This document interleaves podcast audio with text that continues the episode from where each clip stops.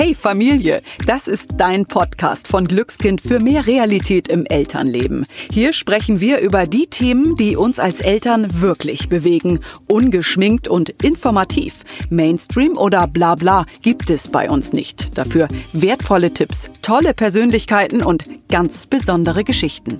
Wir sind Kerstin Lücking, Hebamme und siebenfache Mutter. Ich weiß also, wie es laufen kann oder auch mal nicht und Dorothea Hinden, TV-Journalistin und zweifache Mama. Die, die nach einer Antwort immer noch eine weitere Frage hat.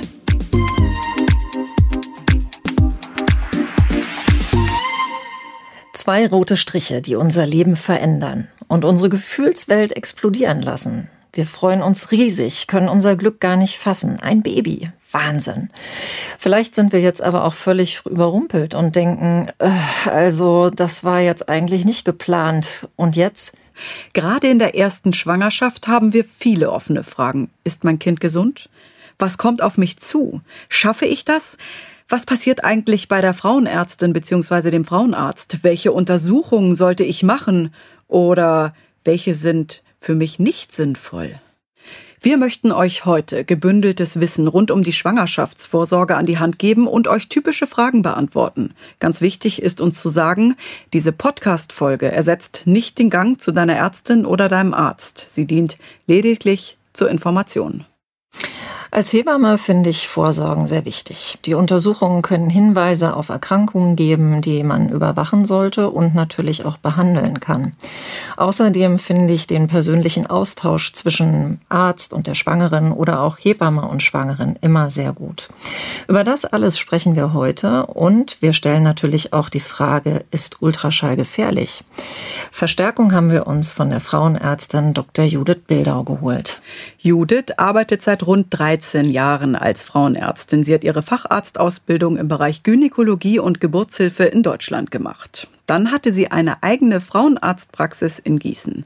Heute arbeitet sie als Frauenärztin in Italien und lebt dort auch mit ihrer Familie. Und über die Jahre hat sie Judith, da liege ich wahrscheinlich richtig, unzählige Schwangere betreut, oder? Hallo Judith.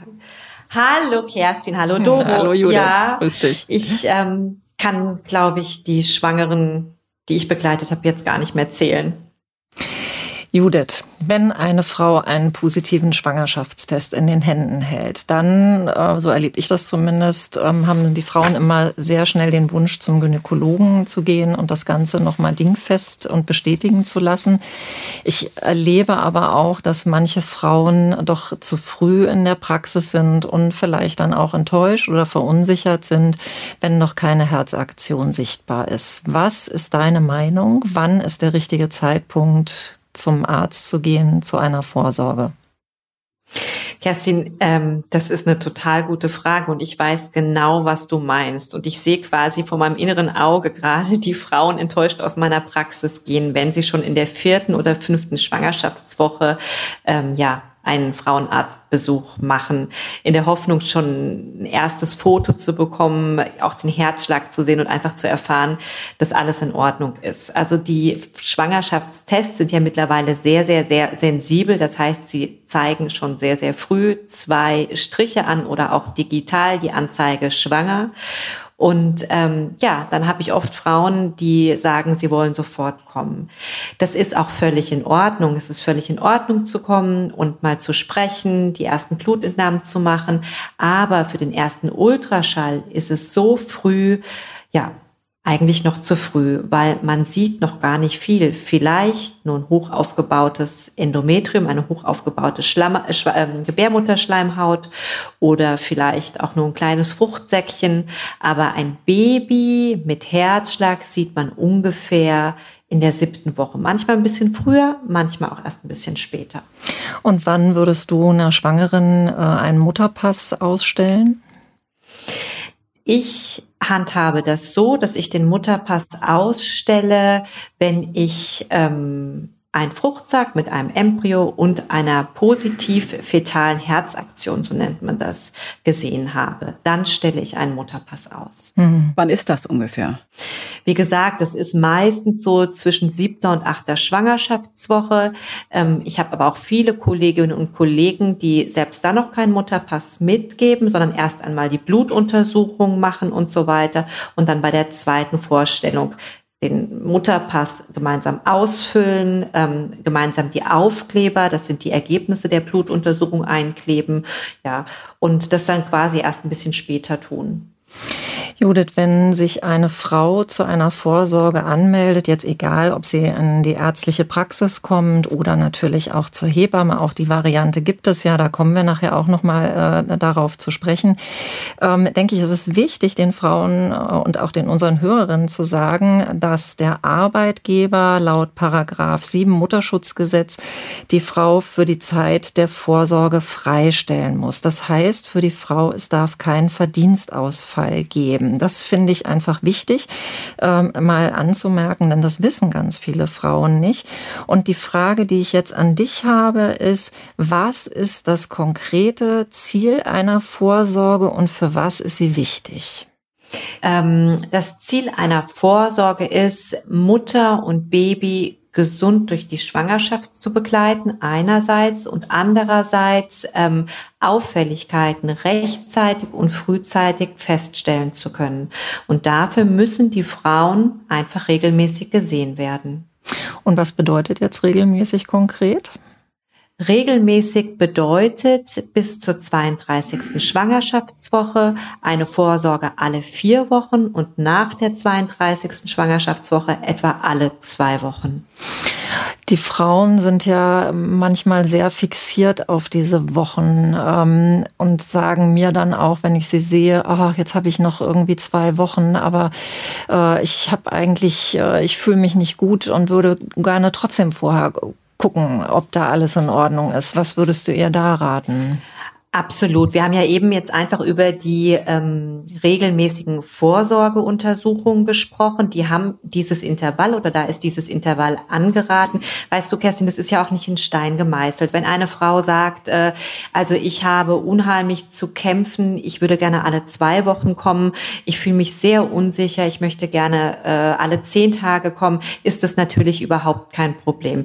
Ähm, so diese Regelmäßigkeit sollte, wie gesagt, gerade in den ja in den ersten 32 Wochen, sage ich jetzt mal, einmal im Monat mindestens sein und dann alle zwei Wochen. Alles andere, ich meine, jede Schwangere ist unterschiedlich, jede ähm, Schwangerschaft ist verschieden. Äh, ich denke, das ähm, kommt dann unheimlich auf das, die gute Beziehung zwischen Frauenärztin, Frauenarzt oder Hebamme und Schwangere an, ähm, da, dass man da einen gemeinsamen Modus findet, der sinnvoll ist und der einfach die Frau gut durch die Schwangerschaft begleitet. Was mich an dieser Stelle interessieren würde, ähm, ab wann gilt eine Schwangere eigentlich als risikoschwanger? Ist das ein bestimmtes Alter, muss da erreicht sein, oder? Und was macht da den Unterschied genau aus? Auch in der Vorsorge? Also es gibt einen Risikokatalog, der steht in jedem Mutterpass und das ist nicht nur das Alter, was darunter fällt, sondern auch verschiedene andere Sachen wie Vorerkrankungen, wie äh, eine Anzahl, eine gewisse Anzahl an Fehlgeburten in der Vorgeschichte und so weiter.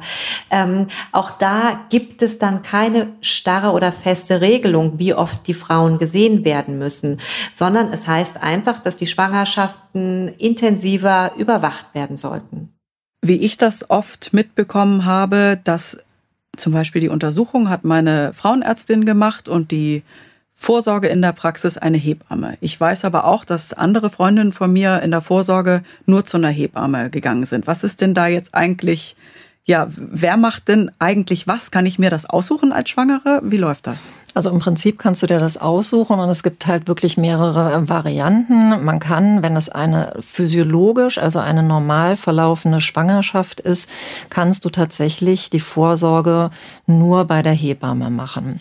Wenn es irgendwelche Abweichungen gibt, gehst du natürlich zum Arzt. Du gehst auch vielleicht zum Arzt, weil du die drei Ultraschalluntersuchungen machen lassen möchtest, was ja eine Hebamme in der Regel nicht macht. Ähm, Was ich immer gut finde, ist, wenn man Hand in Hand arbeitet mit dem Gynäkologen, wenn es ein gutes Miteinander gibt, weil letztendlich, wenn es da so ein, äh, so ein Zoff gibt unter Arzt und Hebamme, ne, Judith, du kannst das vielleicht äh, auch bestätigen, die Frau ist immer die Leidtragende und steht zwischen Baum und Borke. Sie möchte vielleicht gerne auch zur Hebamme gehen und der Arzt sagt, nee, also das mach nur ich und nicht die Hebamme. Ich finde sowas immer schwierig und eigentlich sollten wir alle gut miteinander arbeiten. Judith, sag mal was dazu. Gerne, Kerstin, du sprichst mir, du sprichst mir wirklich aus dem Herzen. Und ich finde natürlich die äh, Lösung oder ähm, das Vorgehen wie in Doris Schwangerschaft dann ganz großartig, wenn man sogar noch alles in einer Praxis hat. Äh, genau. Wäre damals absolut mein Traum gewesen. Dann kann man sich immer mal kurz absprechen. Dann kann der eine noch mal ein Auge drauf werfen, egal ob Hebamme oder Arzt oder Ärztin. Das ist natürlich meiner Meinung nach die perfekte Lösung. Ansonsten bin ich total bei dir, Kerstin dass du sagst, ähm, das ähm, gibt da ganz individuelle Lösungen. Und so habe ich das meinen Schwangeren auch immer irgendwie äh, mit auf den Weg gegeben. Also letztendlich ist es schon so, dass ich sie zu den Ultraschalluntersuchungen ähm, sehen wollte, wenn es irgendwelche ähm, Auffälligkeiten gab, natürlich auch häufiger. Das muss ich dann, habe ich mich, also das hat sich dann schon in meiner ärztlichen Verantwortung gefühlt. Aber ansonsten, so wie du gesagt hast, wenn es eine ganz natürliche Schwangerschaft ist, habe ich da äh, das größte Vertrauen in äh, meine Hebammen aus dem Umkreis, dass sie die Frauen ähm, ja, so gut begleiten und dann ansonsten eben bei Fragen oder Bedenken einfach auch sich an mich wenden oder die Frauen einfach nochmal schicken.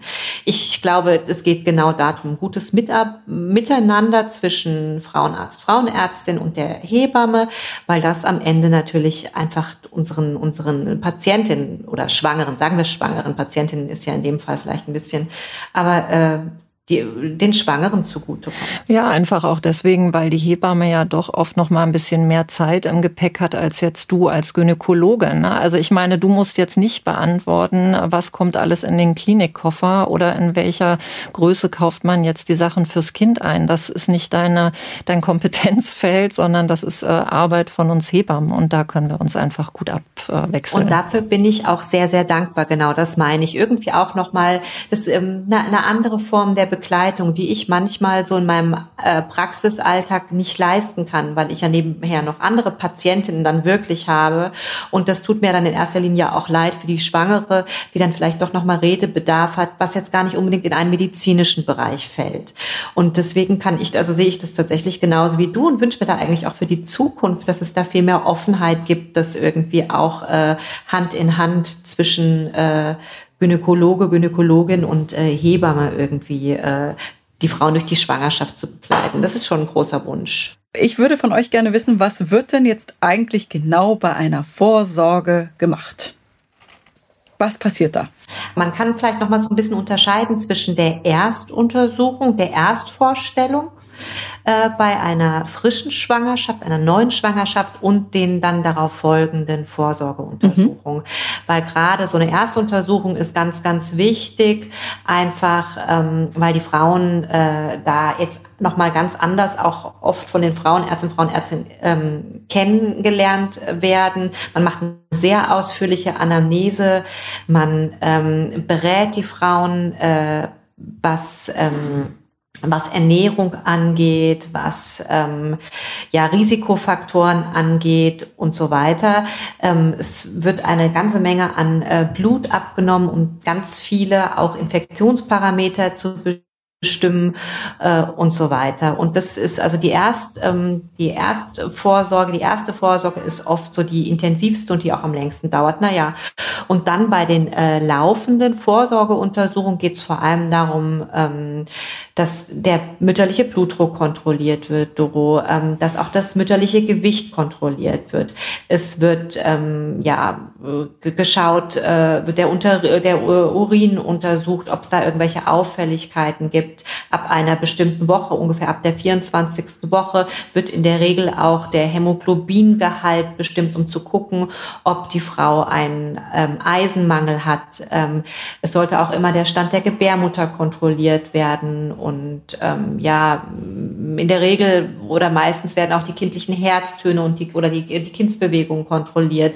Das sind so Sachen, die eigentlich immer gemacht werden. Und natürlich ganz wichtig, die Frauen zu sehen, äh, nicht nur als äh, Schwangere, sondern auch als Mensch zu fragen, wie geht's, wo drückt's, was sagt das Gefühl?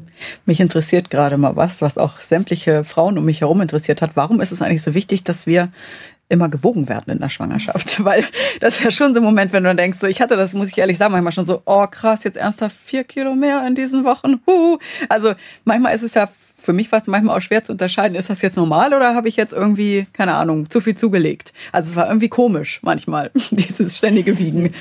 Ja, total. Und das ist auch immer so der Moment, wo die Frauen entweder die Männer bitten, rauszugehen oder selbst mal kräftig die Augen zu machen. Das, also es tut mir dann auch immer richtig leid, weil es geht natürlich nicht darum, irgendwie, äh, äh, keine Ahnung, zu motzen oder zu sagen, du, du, du oder was weiß ich, sondern ähm, eine vermehrte, eine, äh, sag ich mal, zu starke, zu schnelle Gewichtszunahme kann einfach zum Beispiel äh, einen Schwangerschaftszucker begünstigen, kann ein einfach Schwangerschaftsvergiftung und eine mm, Gewichtszunahme, die jetzt über der Norm, sag ich mal, äh, ist, kann auch ein Hinweis auf eine Wassereinlagerung, auf Ödeme sein. Deswegen ähm, macht diese Kontrolle schon Sinn, wobei ich das auch immer schwierig finde, wirklich so von Vorsorge zu Vorsorge äh, zu gucken. Und das ist auch nicht in Stein gemeißelt. Ich habe ganz viele Frauen, die am Anfang gar nicht zugenommen haben und wo das dann eher später kam. Und dann war es dann auch pro Monat immer so ein bisschen mehr oder an der Grenze von dem, was es eigentlich eigentlich sein sollte. Also auch da denke ich, muss man sehr, sehr genau die Frau angucken, die ähm, schwanger ist. Judith, ich würde gerne noch mal auf ein Stichwort eingehen, nämlich Anamnese. Umschreib doch bitte noch mal genau, was beinhaltet eine Anamnese und was würdest du einer Frau mit auf den Weg geben? Worüber soll die sich vielleicht im Vorfeld schon mal Gedanken machen, ähm, was äh, diverse Vorerkrankungen anbelangt, was auch ihre Familie betrifft vielleicht? Ja, äh, also die Anamnese finde ich, wie gesagt, ist ja ein ganz wichtiger Teil und äh, ich hoffe immer, dass äh, meine Kollegen und Kolleginnen ähm, sich da auch ausreichend Zeit für nehmen, weil man da schon oft ja Risikofaktoren richtig gut erkennen kann. Und es gibt ja sogar im Mutterpass eine ganze Seite quasi, äh, wo man einfach nur Kreuzchen setzen muss. Ähm, und ähm, manchmal erlebe ich tatsächlich, wenn ich Frauen irgendwie auch übernehme, dass die Seite gar nicht ausgefüllt ist. Und das finde ich immer total schade. Die Anamnese, ja, da geht es eigentlich um einmal um die familiäre Anamnese, Risikofaktoren innerhalb der Familie, das heißt Eltern, Großeltern, zum Beispiel, ähm, ich sag mal, äh, ein Bluthochdruck beziehungsweise ein Zucker oder auch eine Gerinnungsstörung. Das hat für die Schwangere unter Umständen schon auch eine Relevanz, ähm, denn zum Beispiel Gerinnungsstörungen äh, können vererbt werden. Und wenn eine Frau mit Gerinnungsstörung schwanger ist, braucht sie noch mal eine ja eine ganz eine zusätzliche Aufmerksamkeit und eventuell auch während der Schwangerschaft eine Therapie. Dann geht es darum, ob die Frauen selbst ja Medikamente einnehmen. Es geht ähm, darum, was äh, ja, es geht auch ums Alter der Frau, das ist ganz klar. Es geht äh, darum, ob sie äh, Kaiserschnitte in ihrer Vorgeschichte hatte. Ist ja für die Schwangerschaft auch durchaus relevant. Es, ähm, Inwiefern ist das relevant? Naja, ähm, weil äh, der, die Gebärmutter ja nach einem Kaiserschnitt zum Beispiel eine Narbe, also hat ja eine Narbe. Es ist ja ein Schnitt gemacht worden der Gebärmutter und es ist zum Beispiel entscheidend, wie lange ist der Kaiserschnitt her, wie viele Kaiserschnitte hatte die Frau äh, ähm, bereits in ihrer Vorgeschichte, einfach um auch dann eine eventuelle spontan, also natürliche Geburt mit ihr planen zu können. Das hat durchaus eine Relevanz. Dann ist auch die Frage, hatte die Frau äh, Aborte, Fehlgeburten in ihrer Vorgeschichte? Wenn ja, wie viele? Ähm, das alles beeinflusst ja, wie, wie ähm, intensiv eine Schwangerschaft ja, überwacht werden sollte und wie eng sie begleitet werden sollte. Ja, Judith, jetzt machen wir mal ähm, ein kleines Spiel. Und zwar Mutterpass einfach erklärt. Ähm, ich werf dir mal so fünf, sechs Begriffe zu. Und das machen wir wie beim Speeddating. Und du äh, erklärst mal den Begriff in äh, wenigen Sätzen. finden, wir, finden wir deshalb irre wichtig, weil es ist ja wirklich so, als ich den das erste Mal in der Hand hatte, habe ich gedacht, what? Was ist das? Das sind ja böhmische Wälder für mich. Genau. Judith, bist du bereit? Ja, ich bin bereit. Ich glaube, beim Speeddating würde ich hoffnungslos versagen. nein, nein, das kriegst du hin. Okay. Äh, Resus, negativ. Nee, Resus negativ. Ganz wichtig. Resus negativ bedeutet, ähm, dass ich in der Schwangerschaft äh, eine Rhesusprophylaxe brauche. Und zwar, um in einer Folgeschwangerschaft zu verhindern, dass ich Antikörper gegen äh, das Blut meines Kindes ähm, bilde. Das heißt, wenn ich Rhesus negativ bin, kriege ich ähm, ungefähr um die 24. Woche ähm, eine Rhesusprophylaxe. Und je nachdem, ob mein Kind nach der Geburt Rhesus ebenfalls Rhesus negativ ist, dann brauche ich nicht nochmal eine Spritze oder ob es Rhesus positiv ist, dann brauche ich nämlich noch eine Spritze, noch eine Prophylaxe. Chlamydien. Chlamydien. Chlamydien, ja, die Chlamydien zählen zu, zu, zu den Geschlechtskrankheiten. Und es macht einfach Sinn, äh, gerade ähm, bei der Erstvorstellung äh, mal äh, die Frauen zu testen, ob sie Chlamydien positiv sind, weil das oft oder relativ häufig auch einfach unbemerkt ist. Wir wissen nämlich, dass die Chlamydien ein Risikofaktor für eine Fehlgeburt sein können. Und wenn ich also schon relativ früh schaue, hat die Patientin eine Infektion mit Chlamydien, dann kann ich sie antibiotisch behandeln. Und übrigens nicht nur die Frau, sondern auch ihren Partner. Hepatitis B. Hepatitis B, Hepatitis B, ähm, ja, gibt's äh, gibt's mittlerweile ja äh, eine Impfung. Äh, ähm, mit, viele sind mittlerweile auch schon geimpft. Ähm, wichtig ist, ähm, dass wenn ich ähm, Hepatitis B positiv bin, dass mein Kind äh, nach der Geburt geimpft wird. Toxoplasmose. Toxoplasmose, eins meiner Lieblingsthemen, Kerstin. Ich weiß nicht, ähm, ob es dir auch so geht, weil äh, die Testung auf die Immunität ähm, gegenüber der Toxoplasmose ist ja eine der berühmten Igelleistungen. Richtig, das da heißt, kommen wir noch drauf, Frauen, Judith. Ja, müssen sie selbst bezahlen und man gerät ja schnell in den Verruf, irgendwie auch Geld machen zu wollen. Dabei halte ich die Testung äh, tatsächlich für sehr, sehr wichtig. Denn wenn ich Toxoplasmose negativ bin, das heißt, ähm, also wenn ich keinen Immunschutz gegen die Toxoplasmose habe, dann muss ich einfach einige Sachen in der Schwangerschaft beachten, ähm, die einfach eine Relevanz haben.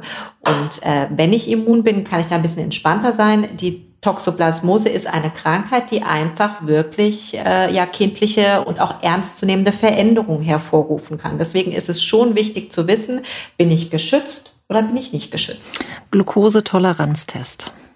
Der Glukosetoleranztest, das ist der berühmte Zuckertest. Meine Frauen äh, hassen ihn, gelinde gesagt, weil äh, dieses Zuckerwasser mitunter ja eklig schmeckt. Ja. Es gibt, ja. ja. Es gibt zwei verschiedene Sorten. Einmal der ich sage das jetzt mal so, wie es umgangssprachlich oft gehandhabt wird, der kleine Zuckertest und der große Zuckertest. Hier wieder die berühmte Igelleistung. Der große, etwas genauere äh, Zuckertest, der 75 Gramm Test, ist eine Igelleistung. Das heißt, er wird in der Regel nicht von den gesetzlichen Krankenkassen bezahlt. Und der kleine Zuckertest, äh, der ist quasi äh, äh, ja kostenlos für alle Frauen. Ähm, erhältlich machbar. Und es soll einfach, es ist einfach eine Untersuchung, eine Screening-Untersuchung auf einen möglichen Schwangerschaftszucker. Mhm. Und last but not least, die Streptokokken bitte. Ja, die Streptokokken. Die Streptokokken, der berühmte Abstrich äh, Richtung Ende, Ende der Schwangerschaft. Äh, da wird auch, wie gesagt, äh, ja nicht auch wie gesagt, sondern auch eine Igelleistung. Und ähm, da geht es darum, hat eine Frau, ist eine Frau Streptokokken positiv. Das sind äh, Streptokokken in der Vaginalschleimhaut und rektal nachweisbar. Ähm, braucht sie eine, eine, eine, eine Antibiotikatherapie unter der Geburt, damit diese Streptokokken nicht auf das Kind übergehen. Die ähm, Streptokokken können nämlich eine Neugeboreneninfektion verursachen. Deswegen eine Prophylaxe mit einem Antibiotikum unter der Geburt. Ja, und da hätte ich jetzt gerne noch mal eine Einschätzung von dir, wie kommt das vor, dass bei einer Streptokokken-positiven Frau sich das Kind tatsächlich infiziert, wenn sie keine Antibiose kriegt unter der Geburt? Selten. Ja. Selten, es kommt selten vor, es kommt selten vor und nochmals ist auch, wie gesagt, so, die Strep, der Streptokokkenabstrich ist eine Igelleistung. Das heißt, bei weitem nicht alle Schwangeren machen den Streptokokkenabstrich. Deswegen äh, wissen wir es ja oft einfach auch gar nicht. Ähm, aber ja, die Frauen, die ein Sicherheitsbedürfnis haben, in dem Sinne, also die machen das oder denen empfehle ich das natürlich auch. Ich empfehle es eigentlich grundsätzlich, weil es schon Sinn macht und äh, ja, zunächst ist es ja mal eine einmalige Antibiotikagabe und ähm, das ist einfach, um da eine Prophylaxe zu, zu machen. Aber ich glaube, die tatsächliche äh, Infektionsrate am Ende ist relativ gering. Zwei Dinge hätte ich noch zum Mutterpass. Und zwar, was ich immer total spannend fand, wo ich aber nicht viel verstanden habe, war ähm, die Spalte zum Fundusstand. Wenn man sowas liest mit S plus 2, N minus 5, RB minus 2. Was heißt denn das eigentlich alles genau, Judith? Ich glaube, das erklärt jetzt mal die Kerstin. Weil, Doro, weißt du, es gibt ja Sachen, wir Frauenärzte, Frauenärztinnen äh, machen ja mittlerweile sehr viel Ultraschall. Das heißt sich nicht immer gut. Ja. Also das ist auf keinen Fall so. Und ich glaube, dass die manuelle Untersuchung bei uns auch in der Ausbildung oft zu kurz gekommen ist. Da bin ich ganz ehrlich und ähm, das erkenne ich ganz neidlos an, dass ich glaube, jede Hebamme, mit der ich bisher zusammengearbeitet gearbeitet habe, diese handwerkliche Fähigkeit deutlich, ähm, ja, deutlich besser äh, gemacht hat, konnte als ich. Dann schieß mal los, Kerstin. Das ist tatsächlich was, was uns in der Ausbildung richtig eingehämmert worden ist. Also ich hatte eine ganz alte Lehrhebamme und diese Frau war klasse und die hat immer gesagt, und jede Frau, die ihr anfassen könnt, die fasst ihr an. Ihr müsst das einfach lernen. Also ne, das, was ich, äh, was wir gesagt haben, Hebammen machen ähm, ja in der Regel keinen Ultraschall. Das Gerät haben wir nicht. Dafür haben wir aber unsere Hände, unsere Augen, unsere Ohren und damit können wir einfach sehr viel äh, erkennen bei den Frauen. Das heißt also, wir tasten den Bauch ab und man kann einfach den äh, Uterus irgendwann fühlen und kann anhand des Höhenstandes der oberen Kante des Uterus feststellen, in welcher Schwangerschaftswoche ist denn die Frau jetzt. Ne? Also zum Beispiel ähm, also 24. Woche ist äh, der Uterus am Nabel, 36. Schwangerschaftswoche ist er am Rippenbogen und wir messen das quasi immer in Querfingern aus und da kommst du jetzt ins Spiel. Ja, also ähm, N ist der Nabel, RB ist der Rippenbogen. Und dann sagen wir, ähm, äh, N minus zwei bedeutet zwei Querfinger unterm Nabel und dann kannst du einfach dementsprechend die Schwangerschaftswoche ungefähr äh, zuordnen. Ähm, Manchmal passt das auch nicht so wirklich und dann muss die Hebamme überlegen, naja, vielleicht äh, könnten das ja auch Zwillinge sein. Ne? So. Also man muss natürlich auch immer die, die letzte Regel mit erfragen. Man muss dann ein bisschen rechnen und so setzen sich dann aus ganz vielen Puzzleteilen, äh, setzen sich dann Sachen zusammen. Dann kannst du noch ganz kurz vielleicht nochmal sagen, die Kindslage ja, genau. im Mutterpass. Was sind da die Abkürzungen? Welche gibt es? Naja, also es gibt, äh, also auch da wieder kommen, kommen wieder meine Hände zum Einsatz. Äh, es gibt die Leopoldschen Handgriffe und da taste ich den Uterus äh, ab, beziehungsweise taste ich das das Kind ab, was ja im Uterus liegt. Und ich kann fühlen mit meinen Händen, wo liegt der Kopf, wo liegt der Po. Ähm, SL ist die Schädellage. Äh, das heißt also, der kindliche Kopf liegt unten. Er führt mit dem Köpfchen. Die Beckenendlage bedeutet, das Kind ähm, sitzt mit dem Popo nach unten. Oder QL bedeutet Querlage. Das Kind liegt quer im Uterus. Auch nach der Geburt ist es äh, wichtig, äh, den Uterus abzutasten, weil wir da eben auch äh, feststellen können, ob die Rückbildungsprozesse richtig laufen. Ich war schnell am Handy in meiner Schwangerschaft. Ich habe irgendwas gelesen und habe gleich mir Sorgen gemacht. Und meine Frauenärztin, weiß ich noch, hat zu mir gesagt in der ersten Schwangerschaft, Frau Dahinden, bitte lassen Sie die Finger von der eigenen Internetrecherche. Ist das was, was ihr so blind unterschreiben würdet? Weil ich habe echt gemerkt, so, oh, ey, das schürt aber auch. Absolut. Never Google with a Kugel. Also lass die Finger davon, oder Judith? Ich sehe das auch so. Was ich ganz bedenklich finde, wenn ich das so sagen darf, sind oft diese Foren, wo dann Frauen, Schwangere untereinander äh, versuchen, ihre Schwangerschaft miteinander zu vergleichen und das leider oft auch, ähm, ja, wie soll ich sagen, ohne den medizinischen Background. Und das finde ich ganz, ganz schwierig und ich glaube einfach, das kann wahnsinnig verunsichern und wahnsinnig viel Angst machen. Ähm, deswegen, wow, finde ich das besonders schwierig.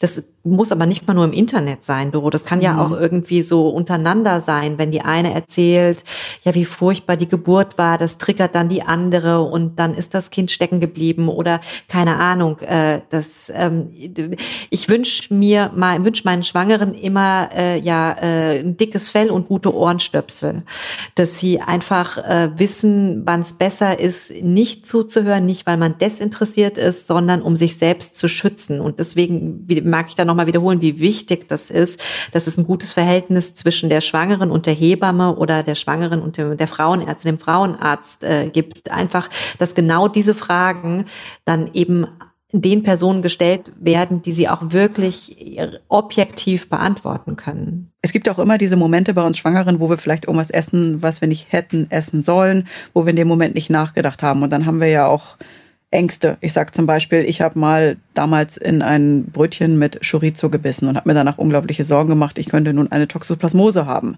Ähm, wie soll ich denn in so einem Moment damit umgehen? Ich war da Freundinnen, die mir gesagt haben, ich habe nur den Rohmilchkäse gegessen. Das ist ja oft was, wo wir dann eben auch anfangen zu googeln, weil wir denken, oh, oh, war das jetzt schlimm? Aber da wäre es ja genau besser, sich wirklich vertrauensvoll an die Hebamme oder die Ärztin, den Arzt zu wenden. Weil gerade bei der Toxoplasmose, sag ich mal, das habe ich relativ häufig in der Schwangerschaft, ich, ähm, in, der, in der Praxis bei der schwangeren Vorsorge, ich weiß nicht, wie es dir geht, Kerstin, ähm, das passiert ja. Das passiert ja einfach. Und ähm, da, gerade was die Toxoplasmose angeht, muss man erstmal wirklich ganz beruhigend einwirken. Und da kann das Internet ja jetzt nicht wirklich maßgeblich zu beitragen. Und im Zweifel kann man das ja dann auch testen.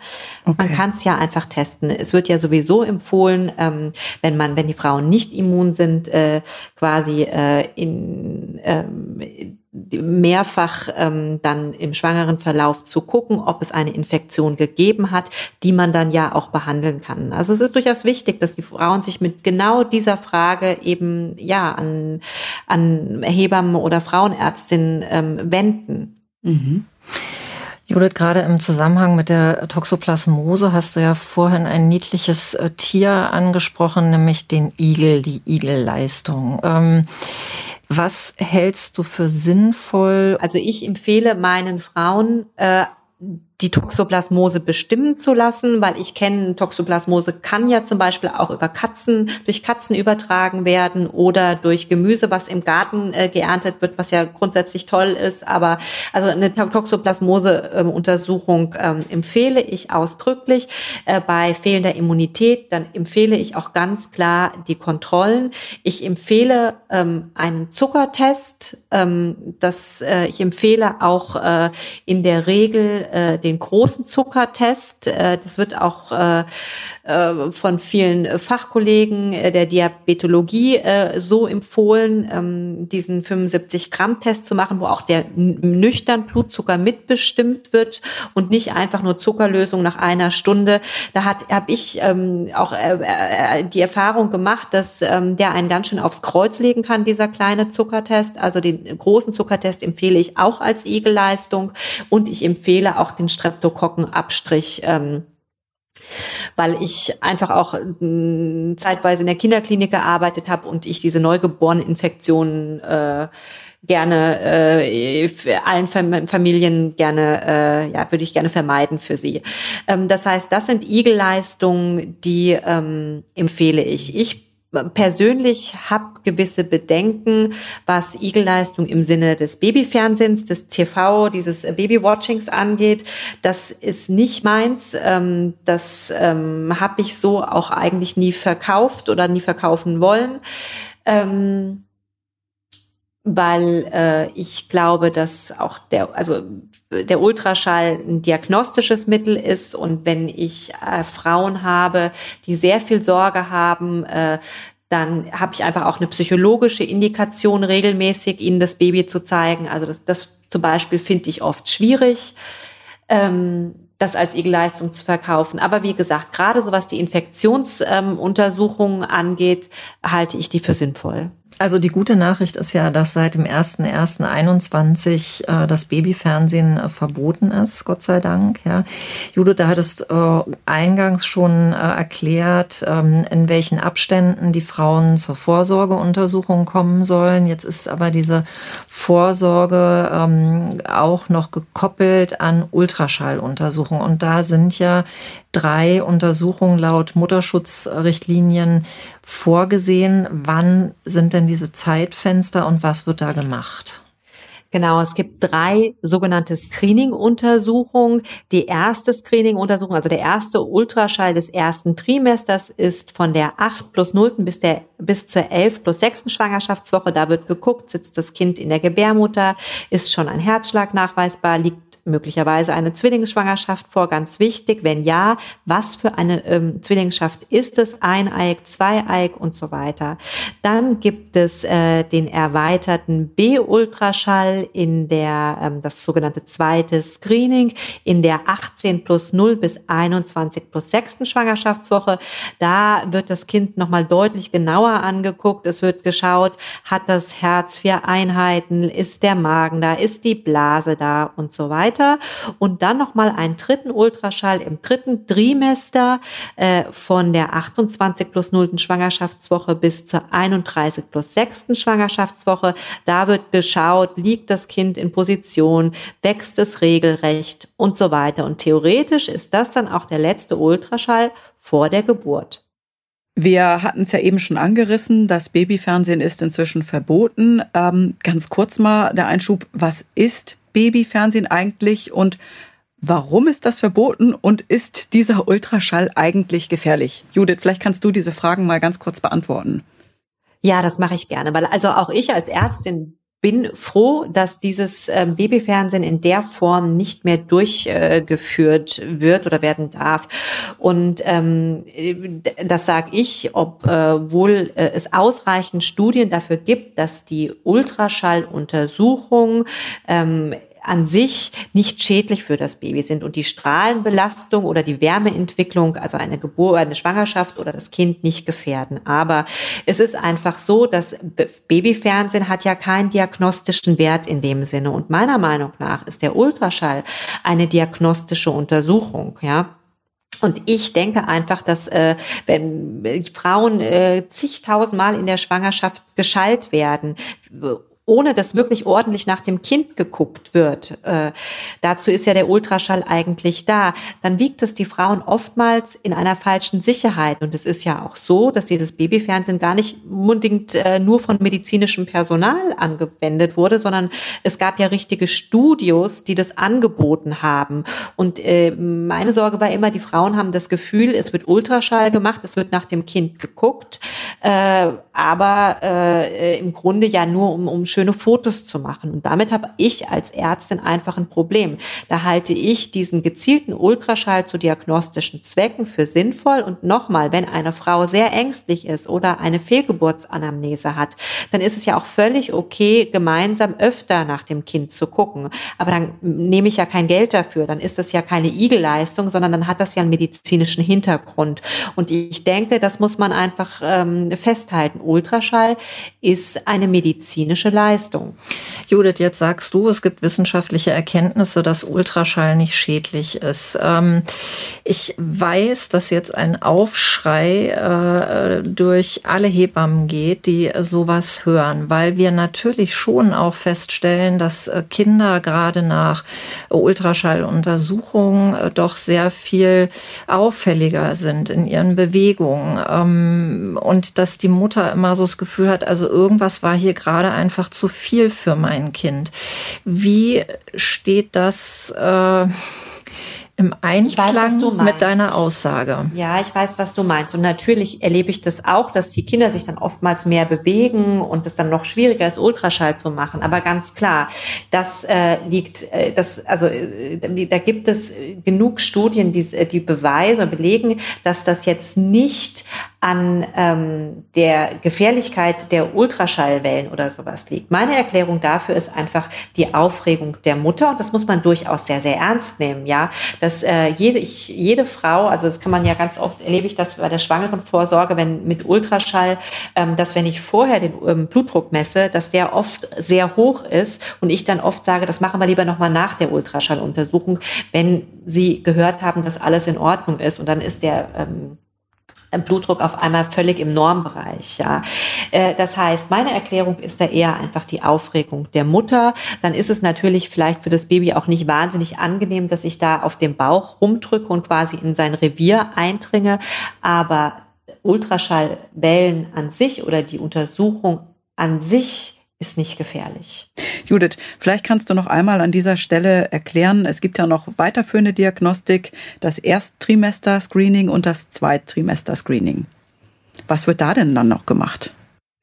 Also ähm, das äh, Erstsemester-Screening ist nicht mit dem äh, ersten Ultraschall in der Schwangerschaft gleichzusetzen, sondern unter dem Erstsemester-Screening ähm, versteht man eigentlich äh, diese Nackenfaltenmessung mit einer Blutentnahme und der Bestimmung gewisser Parameter im mütterlichen Blut. Das ist ein Screening, das ist kein keine Diagnostik, sondern es ist quasi eine Risikoberechnung, um zu schauen, wie hoch ist das Risiko in dieser Schwangerschaft, ähm, ein Kind äh, mit Down-Syndrom, Trisomie 21, Trisomie 13 oder Trisomie 18 in sich zu tragen. Das äh, zweite Screening, das ist genau dieser erweiterte B-Ultraschall, von dem wir vorhin schon gesprochen haben. Theoretisch kann man auch noch einen erweiterten Fehlbildungsultraschall machen. Das bieten in der Regel speziell ausgebildete Pränatalmediziner an. Ähm, aber das ähm, muss man je nach Schwangerschaftsverlauf oder je nach Wunsch der Mutter dann ganz individuell entscheiden. Und Judith, wie gehen wir denn mit Wahrscheinlichkeitsrechnungen in Befunden um? Also das ist auch immer was, was mir auffällt, wenn dann im Befund steht, das Risiko für eine bestimmte Erkrankung äh, liegt bei dieser Frau ähm, bei 1 zu 200. Ähm, also das Wichtigste meiner Meinung nach ist, dass die Frauen ausreichend aufgeklärt werden darüber, dass es sich um eine reine Wahrscheinlichkeitsrechnung handelt. Es ist keine Diagnostik. Das Erstsemester-Screening ist keine Diagnostik. Es geht da um Wahrscheinlichkeiten. Und je nach Wahrscheinlichkeitsberechnung können, nicht müssen, aber können dann weitere Untersuchungen angeschlossen werden. Wie zum Beispiel äh, der sogenannte NIPT, das ist der, ähm, eine Untersuchung der fetalen DNA durch mütterliche Blutentnahme oder aber auch, und das ist natürlich auch möglich, äh, eine invasive Diagnostik, eine Punktion, zum Beispiel eine Choriozotenbiopsie oder eine Amniozentese. Äh, wichtig ist einfach, dass man das alles sehr genau mit den Frauen vor der Untersuchung bespricht. Ja, und der NIP-Test ist ja relativ äh, ähm, klar, oder? Also der gibt ja schon relativ gut an, dass da was nicht in Ordnung ist. Ja, genau. Ähm, also auch der NIP-Test ist eine Screening-Untersuchung, aber mit einer, sagen wir, einer Sicherheit von 99,999, was weiß ich, Prozent. Das heißt, er ist also genauer als das Ersttrimester-Screening. Aber selbst wenn beim NIP-Test eine Auffälligkeit äh, nachgewiesen wird und man die Frau relativ klar in ihrer Entscheidung ist, dass sie ein Kind mit einer solchen Auffälligkeit nicht austragen möchte, würde in jedem Fall normalerweise noch eine äh, diagnostische Punktion erfolgen. Hm. Und der NIP-Test ist ja auch ähm, eigentlich risikoarm. Es ist eine Blutuntersuchung im Gegensatz jetzt zur Chorionzottenbiopsie, äh, was ja doch sehr gefährlich sein kann, weil letztendlich die Frau nach der Untersuchung auch ihr Kind verlieren kann. Äh, geh, geh doch da noch mal drauf ein. Auf also sagen, hm, sagen wir so natürlich. Also ich habe immer noch Frauen, die mit dem Wunsch kommen, sie möchten, um absolute Sicherheit zu haben, eine Biopsie weil das einfach ihre Mutter schon so gemacht hat und so weiter. Und davon rate ich natürlich auch ab. Ja, also jetzt einfach um zu screenen, eine Punktion. Man sagt landläufig, das äh, Fehlgeburtsrisiko nach einer invasiven Diagnostik liegt bei ein Prozent. Ich halte etwas dagegen. Äh, es gibt Zentren, die den ganzen Tag nichts anderes machen als punktieren. Die haben so viel Erfahrung und da ist das Risiko mit Sicherheit geringer. Trotzdem ist es, also jetzt um eine Screening-Untersuchung zu machen, sicher nicht, äh, der sollte jetzt nicht der erste Schritt sein. Ähm, wie gesagt, da gibt gibt zum Beispiel den NIP-Test, die mütterliche Blutentnahme, die wiederum aber auch immer mit einer ausführlichen Ultraschalluntersuchung kombiniert werden sollte. Hm. Wenn jetzt eine Mutter vor dir sitzen würde mit einem auffälligen Befund, was würdest du ihr raten konkret? Ähm, die Frage ist, äh, welche Untersuchung hat den auffälligen Befund ergeben? Das ist ja sehr unterschiedlich. Habe ich jetzt den Nachweis durch zum Beispiel eine Amniozentese oder eine Chorionzottenbiopsie, dass das Kind eine äh, Chromosomenfehlverteilung hat oder ähm, ist es jetzt einfach erstmal nur das Erstsemester-Screening, was auffällig ist? Wie wäre der nächste Schritt dann, wenn ich tatsächlich Auffälligkeiten habe und es sind Wahrscheinlichkeiten da? Ähm, was, es ist ja wirklich eine, ja, eine ganz, ganz schwierige Situation. Kannst du da noch irgendwas zu sagen? Wozu da ist es natürlich ganz, ganz wichtig, die Frauen wirklich äh, sehr gut zu betreuen und in jeder Entscheidung, die sie treffen, zu unterstützen. Ich sag mal so, auch da ist eine pauschale Antwort sehr schwierig. Gibt es jetzt einfach bei der Blutuntersuchung des Erstsemester-Screenings äh, äh, Werte, die äh, im, im, ein erhöhtes Risiko anzeigen, aber der Ultraschall war völlig unauffällig, dann macht es durchaus Sinn, äh, erst mal einen äh, den fetalen DNA-Test anzuschließen. Ähm, sehe ich aber bei dem Ultraschall, äh, dass es da Auffälligkeiten gibt, ähm, die auf eine genetische Störung oder eine genetische Fehlverteilung äh, hinweisen, macht mit Sicherheit dann direkt äh, eine, um die Frau nicht weiter in der Warteschleife hängen zu lassen, macht es sicherlich, sicherlich Sinn, relativ schnell auch diagnostisch zu punktieren. Ähm, und dann ist es, wie gesagt, so, meiner Meinung nach ganz wichtig, dass die Frauen sehr eng und äh, ja verantwortungsvoll betreut werden und äh, wahnsinnig, wahnsinnig gerne auch interdisziplinär, ja. Das heißt mit Kinderärzten ähm, oder Kinderärztin zum Beispiel, die was über den Verlauf einer solchen Chromosomenfehlverteilung sagen können. Natürlich auch psychologisch, psychosomatisch. Ich denke, da ist es dann wichtig, ganz viele Menschen, die viel Ahnung und viel Erfahrung haben, ins Boot zu holen, damit die Frau aufgeklärt ist, gut informiert ist und dann eine Entscheidung für sich und ihre Familie treffen zu können, gegebenenfalls gemeinsam mit ihrer Partnerin oder ihrem Partner. Ich habe am Schluss noch eine Bitte an euch. Würdet ihr beide jeweils noch allen Schwangeren einen Tipp von euch, einen ganz persönlichen, bitte mit auf den Weg geben? Und um die Vorsorge. Wozu ratet ihr? Was ist so euer, sage ich mal, euer Impuls? Judith, wer fängt denn an? Du oder ich? Kerstin, fang du an. Also ich möchte einfach ähm, das erzähle ich eigentlich immer. Ich möchte gerne die Schwangeren dazu ermuntern, dass sie auf ihr Gefühl hören. Ja, eine Mutter spürt das, was nicht in Ordnung ist und sie weiß auch ganz genau, wenn alles in Ordnung ist. Und ich möchte gerne die Frauen bestärken, ihren Gefühlen zu folgen. Und Judith? Finde ich toll, unterstütze ich, unterschreibe ich absolut, absolut. Ähm, ich wünsche mir, dass die Frauen ähm, sich den Ort ihrer schwangeren Vorsorge wirklich so aussuchen, genauso wie den Ort der Geburt ihres Kindes so aussuchen, wie sie sich wohlfühlen. Ich finde, ähm, ich freue mich immer, wenn die Schwangeren gerne zu mir kommen, wenn sie wissen, dass sie gut aufgehoben sind und äh, wenn ich weiß, dass sie sich wohlfühlen. Ich finde das für eine Schwangerschaft ganz ganz fundamental.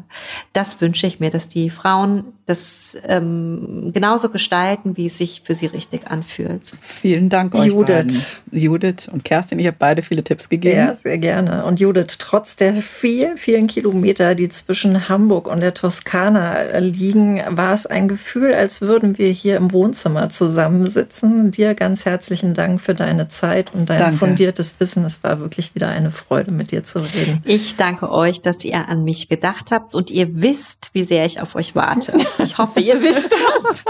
Wir werden wir kommen bald. Ich stehe mit einem Schild am Flughafen. Ja, da bitten wir drum. Okay, Judith, dann alles Liebe in die Toskana. Vielen Dank euch, einen schönen Nachmittag. Tschüss. Danke, tschüss. Wir freuen uns, wenn dir unser Podcast gefallen hat. Hast du Fragen, Anregungen oder Themenwünsche? Dann schreib uns doch gerne eine Mail an podcast.glückskind.de und Glückskind mit UE. Außerdem findet ihr in den Streaming-Portalen unter Glückskind weitere Audioformate wie Kinderhörspiele